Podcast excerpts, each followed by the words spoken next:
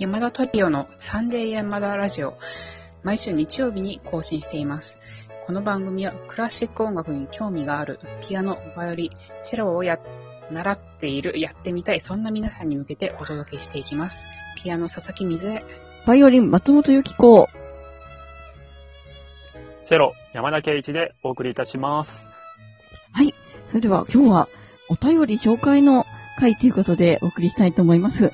えっと、お便り本当にたくさん、えーくださっていまして、皆さんありがとうございます。早速あり、がとうございます。最初、ラジオネーム、ウィンミー様からのお便りご紹介しようと思うんですが、このウィンミー様がですね、すごい歌が上手い方で、私、ウィンミー様の生配信をよく聞いてるんですけども、ミュージカルを何でも、あの、知っていて、で、すごいミュージカルがお好きで、えご自身でも歌っていらっしゃる方なんですけど、歌が本当に上手くて、歌手みたいにすごくて、で、これ歌ってくださいとか言うと、歌ってくださるんですけれども、その、えー音大を目指してたっていうようなことを書いてくれくださってたりとか、あとは、その松本にゆかりがある方で、松本もまた行きたいですということでお便りくださいました。ありがとうございます。うんうんありがとうございます。すごいね、すぐ。そう。うんほんとすごいので、みんな、あの、聞いてみて二人もぜひ、あの、たまにやってますからやっ。てみるし。てみます。そう、なんか大体毎日や、夜やってるかな。では、えっと、他のお便りご紹介しますね。こちら、ラジオネーム、まえじい様からのお便りです。質問ではないのですが、佐々木さんの出身地が松本市ということで思い出を。20年以上前、私が北海道の旅行会社で勤務していた時、当時の日本エアシステム、かっこ JAS の知人千歳から松本便の就航記念で、北海道の旅行会社向け2泊3日の長野県研修、松本長野黒部ダムに行ったことがありました。その初日の一番最初に訪れたのが松本城、お城のすぐ近くの観光バス用の駐車場に降りるときに、ガイドの方から、このすぐ近くで一週間ほど前に大事件があったので、くれぐれも単独行動はしないようにと言われました。それが1994年の松本サリン事件でした。ということでお便りいただきました。ありがとうございます。ありましたね。うんサリンあった事件。うんうんうんみんな子供だったけど、覚えてるよね、きっとね、これそは。う。で、あうん。の覚え、てるね。なんかそのうんコンシェルジュは、やっぱ地元どんな感じだった？うん。うん。正直、すごい小さい頃だったので、明確に覚えてないんですけど、でも、周りの大人がやっぱり、ざわざわしてたのを覚えてますね。ああ。そっか、私と山田の方がもうちょっと大きかったから、私はもうすごいリアルにうん。当時のことを覚えてるんだけど、もうこっちでもすごくて、私は横浜にいたんだけど、その、うんあれ？うんうん。で地下鉄サリン事件っていうのがあったでしょ？その後にあったね。そうそう。うんうんうんで、その、それがね、あの、私の祖父の誕生日だったからね、すごい日にちまで覚えてるんですけど、その、あ、そうなんだ。そう、で、その、地下鉄もうね、その、もううちの父が通勤で使ってる電車だったから、もうびっくり。もうあの辺、もうほんといつ、もう私も今、そう乗るようなとこだし、そう、あの、横浜の人って結構、その、東京までお仕事で通ってるって人も多くて、なので本当にもう全然人事と思えなくてですね、すごく怖かったのを覚えています。うんっていうね、ね感じで。なんか、うん。その、松本のね、あの、いろんな皆さん、ゆかりのお話を送ってくださってありがとうございます。じゃあもう一つ、えっ、とあ、りがとお便りをご紹介しようかしらね。こちらはラジオネーム、ケイリン様からのお便りです。これは漫画の回の、えーお便りですね。こんにちは。はい漫画紹介の回楽しく聞きました。市川春子は作品集、虫と歌がお気に入りです。宝石の国も読んでみたいと思います。メゾン一国は我が青春のバイブルです。サイボーグじいちゃん G、ユニコ大好きです。嬉しい。ありがとうございます。最近のおすすめは、竹吉実バトルグラウンドワーカーズ。謎の生命体。えこれ読めないんだけど、あ、あ、アジアの兄、ガイ、え、ガイ、うんえっ、と、ガイがあるうん虫とかのガイですね。そ体、そのままでいいんじゃないの？あ、外体かな？からの侵略から人類を守るため、うん。人型兵器、ライズで戦う主人公たちの活躍を描く物語。ちょうん。っとエヴァンゲリオンみたいなやつかな。あの使徒から、あの、エヴァンゲリオンで戦いますみたいな。熱いお仕事漫画としての、ケイリンさん。ねえ、うん素晴らしいわ。熱いお仕事漫画としての初期も面白いですが、4巻での急展開はまさに経典同地。期間5巻で連載中です。ええー。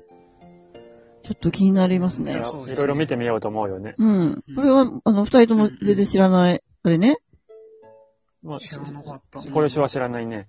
うん。じゃあ、その次が、はい、はい、なんて読むのこれ、はいに、腹、灰原じゃない。灰原じゃない。薬さん？なんて読むんだろうこれ。肺に腹になん薬。だろうね。薬の方灰原薬さん？横天の門。若き菅原道真を探偵役に平安の世の怪異と陰謀を理智の力で解決するミステリー要素もある歴史もの。クソ生意気なガキ道真と遊び人有原成平のコンビが最高です。うん。期間 8巻連載中。それぞれスピリッツコミックパンチのサイトで一部の話が試し読みできますのでよろしかったらどうぞ。あら、ありがとうございます。試し読みのサイトも。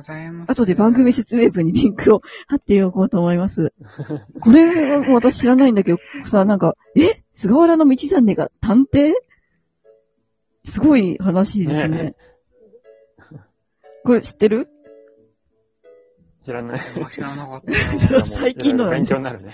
えーっと、そうだね。ちょっとこれは気になりますね。ちょっと、また試し読みでうん読ませていただこうと。で、このメゾン一国っていうのは、その、メゾンだから、やっぱしアパートの話なんだよね。そうだね、アパートの話で、なんか、あの、浪人生の、その、五代君っていうし主人公がいて、なんか住人からね、うん浪人してるのに勉強の邪魔とか、ね、あの、されて、出てくってところから始まったらうん。あの、今日から管理人をつ務めますって言って、すごい美人な、うんうん。あの、おとなしいさん、京子さんっていう人が来て、うん。あの、出てくのをやめ、やめて、そそれからの生活を描いていくんだけど、このうんおとなしさんが、あの、まあ、未亡人なんですよ。うーん。あのうん旦那さんがね、あの、も、もともといたんだけど、そそれが亡くなってしまって、まあ、それでね、その、思いはまだね、前の、その人にああるんだけど、そそれでも、そ、そその、おとなしさんに一目惚れしてしまった五代くんと、その、おとなしさんがね、こう、その五代くんに惹かれていくのを、なんかこう、すごい長いスパンであ描いてるんですよ。浪人から大学生活、社会人になる、なってま、なるまで。えー、そうなんだ。ーっていう、この、んそう、それで、その、昭和のね、なんかこう、ラブロマンスってもう、うん。少女漫画っての、なんかそういう感じではなくて、ちょっとね、男性漫画のこのスピリッツっていうのに載ってたから、ちょっとね、やっぱり、うーん、ラブコメコメディって感じ、うん。なんかこコメディいいね。ライバライバルも、そう、ライバルも三角関係も出てきたりとかして、うん、なんかこう、すれ違いもあったりして、最後どうなることやらっていう、ああ、ちょっと面白そう。はい読んでみようっと。ほっこりする、すすごい面白いと思います。へえ。二人とも読んだことあるんだね。いや私僕はもう全部ないないそれしかわからないんだよね。あうん持って、あも、も持ってるよ。あ全部漫画もああ、持ってるそうなんだ。から。あ、山田、多分これ僕、が、僕がこの間メゾン一国、なんだっけ、あの、を、もう好きだけどって言ったから、あ、そっか、それで送あってくれたのねそっ。かそっか。多分ありこのがたい話。市川春子さんの虫と歌っていう作品集は、あの、持ってんだっけ？うん。あうん私は、ゆべえちゃんさんの漫画は全部持ってて、うんうん。この虫の、虫と歌もね、すごい、あの、素敵な作品なんですよ。うんうでん。、これの、あの、いえっ、と、虫と歌が1だとしたら2もあって、2は25時のバカンスっていうのがあるんですけど、こちらもね、あの、石川春子さんの作品が好きだったらすごいおすすめの本ですね。ぜひ読んでみてください。ありがとう。ちょっと私も読んでみようっと。読んでみる。うん。それでは、えっ、と、山田トリオの番組をアプリから聞いてくださって、ギフトを送ってくださった方にお礼を申し上げたいと思います。ラジオネーム、まえじい様より美味しい焼き鳥、S&E 腹巻き女子様より美味しい棒と元気の玉、ケイリン様より元気の玉、上本王子様より美味しい棒、えー直吉五号様よりおでん、栗きんとん様より元気の玉と美味しい棒、クラゲのルナ様より紫のローズ、みーちゃん様より美味しい棒と元気の玉、ありがとうございます。本当に、ね、応援とても励みになっておりますし、えっ、と、有料のギフトはお金に変えることができるので、おかげさまで山田トリオの活動資金として積み立てをさせていただいております。えそれで、こちらのギフトっていうのは、お金を払わなくても無料でも送っていただけます。で、そのやり方っていうのが、アプリから聞いてくださって、アカウント連携っていうのをしていただくと、毎日ボーナスコインが100ポイント、えー漏れなくもらえますので、ぜひそちらから、あのお気軽にギフトをお送りくださるととても、あの、励みになります。よろしくお願いします。えそれからお願い、します。ありがとうございます。それから、美味しい棒などのギフトアイテムを送ってくださるときに、文字を1文字でも構いませんので、えー文字の方を入れてくださると、お返しトークが届きましたというお知らせをお送りすることができるので、よかったら応援のメッセージも添えてくださるととても嬉しいです。このお手お便りは、あの、メンバー一同で、えーご紹介できない場合も、あの、全員で読んでますので、ぜひお気軽に送ってくださいね。